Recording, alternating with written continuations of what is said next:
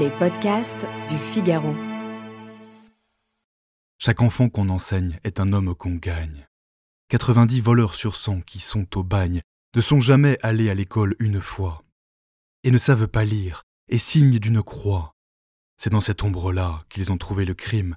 L'ignorance est la nuit qui commence l'abîme, où rampe la raison, l'honnêteté périt.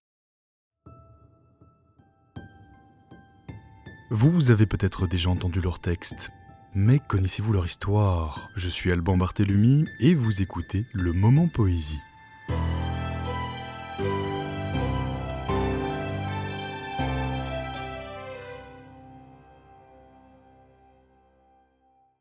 Amis de la poésie, bonjour.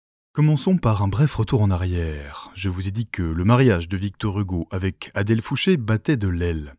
En 1833, notre poète se retrouve confronté à des difficultés financières. Il ne peut plus compter que sur ses droits d'auteur, principalement issus de ses pièces de théâtre. C'est en travaillant sur l'une d'entre elles que notre poète rencontre une jeune comédienne surnommée Juliette Drouet, de son vrai nom Juliette Gauvin. Elle n'a qu'un rôle secondaire dans la pièce, mais Hugo n'a Dieu que pour elle. Il ne se passe pas deux mois avant qu'ils ne deviennent amants. Ils le resteront pendant 50 ans. Très vite, leur liaison n'est plus un secret pour personne. D'ailleurs, il installe sa maîtresse non loin de chez lui à Paris. Adèle n'aura qu'à s'y faire. En 1843, le tragique le rattrape. Sa fille, Léopoldine, sa fille préférée, meurt tragiquement, noyée avec son mari Charles dans le naufrage d'une barque. L'écrivain est terriblement affecté par cette mort. C'est elle qui l'évoque dans le recueil des contemplations qui paraîtra quelques années plus tard. Demain dès l'aube, à l'heure où blanchit la campagne, je partirai. Vois-tu, je sais que tu m'attends. J'irai par la forêt, j'irai par la montagne, je ne puis demeurer loin de toi plus longtemps.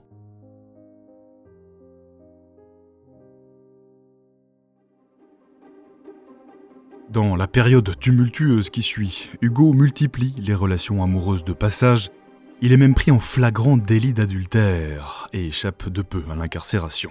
Pour se faire quelque peu oublier, il s'enferme alors pour écrire. Il met en œuvre un nouveau roman, d'abord intitulé Jean Tréjean, puis Les Misères, avant d'enfin prendre son nom définitif, Les Misérables.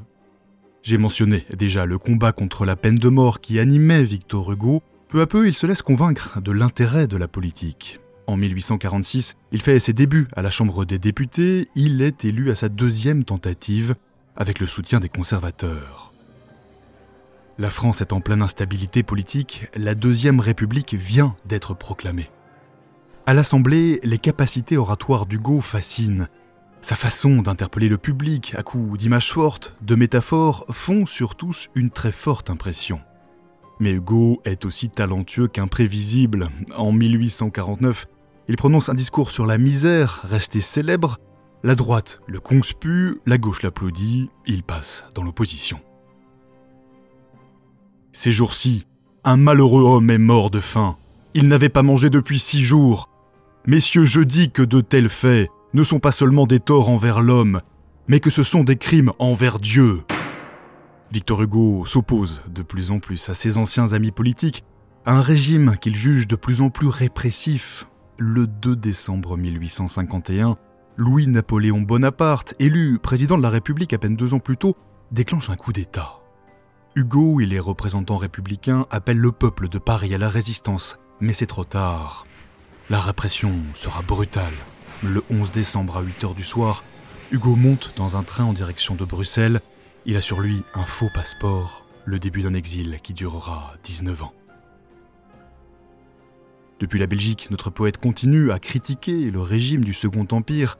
Il le fait notamment à travers un recueil de poèmes satiriques, Les Châtiments. Des textes qui l'obligeront à quitter la Belgique pour l'île de Jersey, puis celle de Guernesey, à quelques kilomètres des côtes anglo-normandes. Son roman Les Misérables est publié en 1862, toujours depuis son exil. Il connaîtra un immense succès. Plus que jamais, cet éloignement forcé stimule l'imagination du poète. Aux textes issus de ses souvenirs s'ajoutent ceux sur l'éloignement, des poèmes de plus en plus graves, plus sombres avec le temps. Hugo ira jusqu'à s'initier au spiritisme.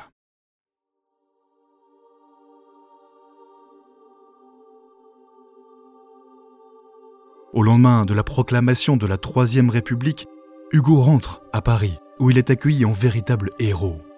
Jusqu'à sa mort, il restera l'une des figures emblématiques de la République, en même temps qu'une référence littéraire incontestée. Il meurt d'une congestion pulmonaire le 22 mai 1885.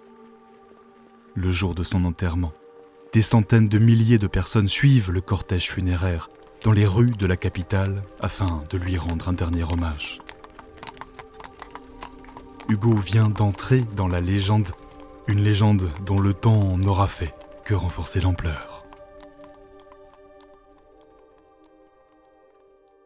Un poème de Victor Hugo, écrit après la visite d'un bagne.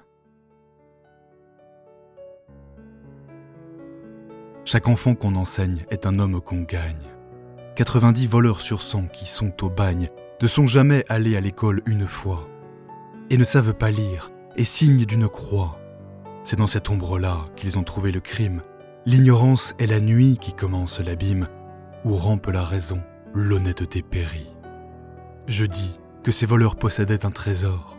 Leur pensée, immortelle, auguste et nécessaire. Je dis qu'ils ont le droit, du fond de leur misère, de se tourner vers vous, à qui le jour sourit, et de vous demander compte de leur esprit. Je dis qu'ils étaient l'homme et qu'on en fit la brute. Je dis que je nous blâme et que je plains leur chute. Je dis que ce sont eux qui sont les dépouillés. Je dis que les forfaits dont ils se sont souillés ont pour point de départ ce qui n'est pas leur faute. Pouvaient-ils s'éclairer du flambeau qu'on leur ôte? Ils sont les malheureux et non les ennemis. Le premier crime fut sur eux-mêmes commis.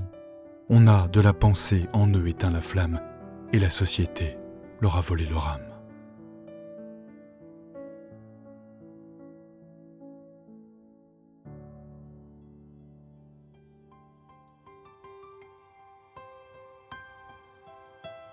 Réalisation Astrid Landon. À la prise de son, Louis Chabin. Coordination Aude Cérès et Salomé Boulet. Ce podcast est à retrouver sur lefigaro.fr et sur toutes les plateformes de téléchargement. À bientôt.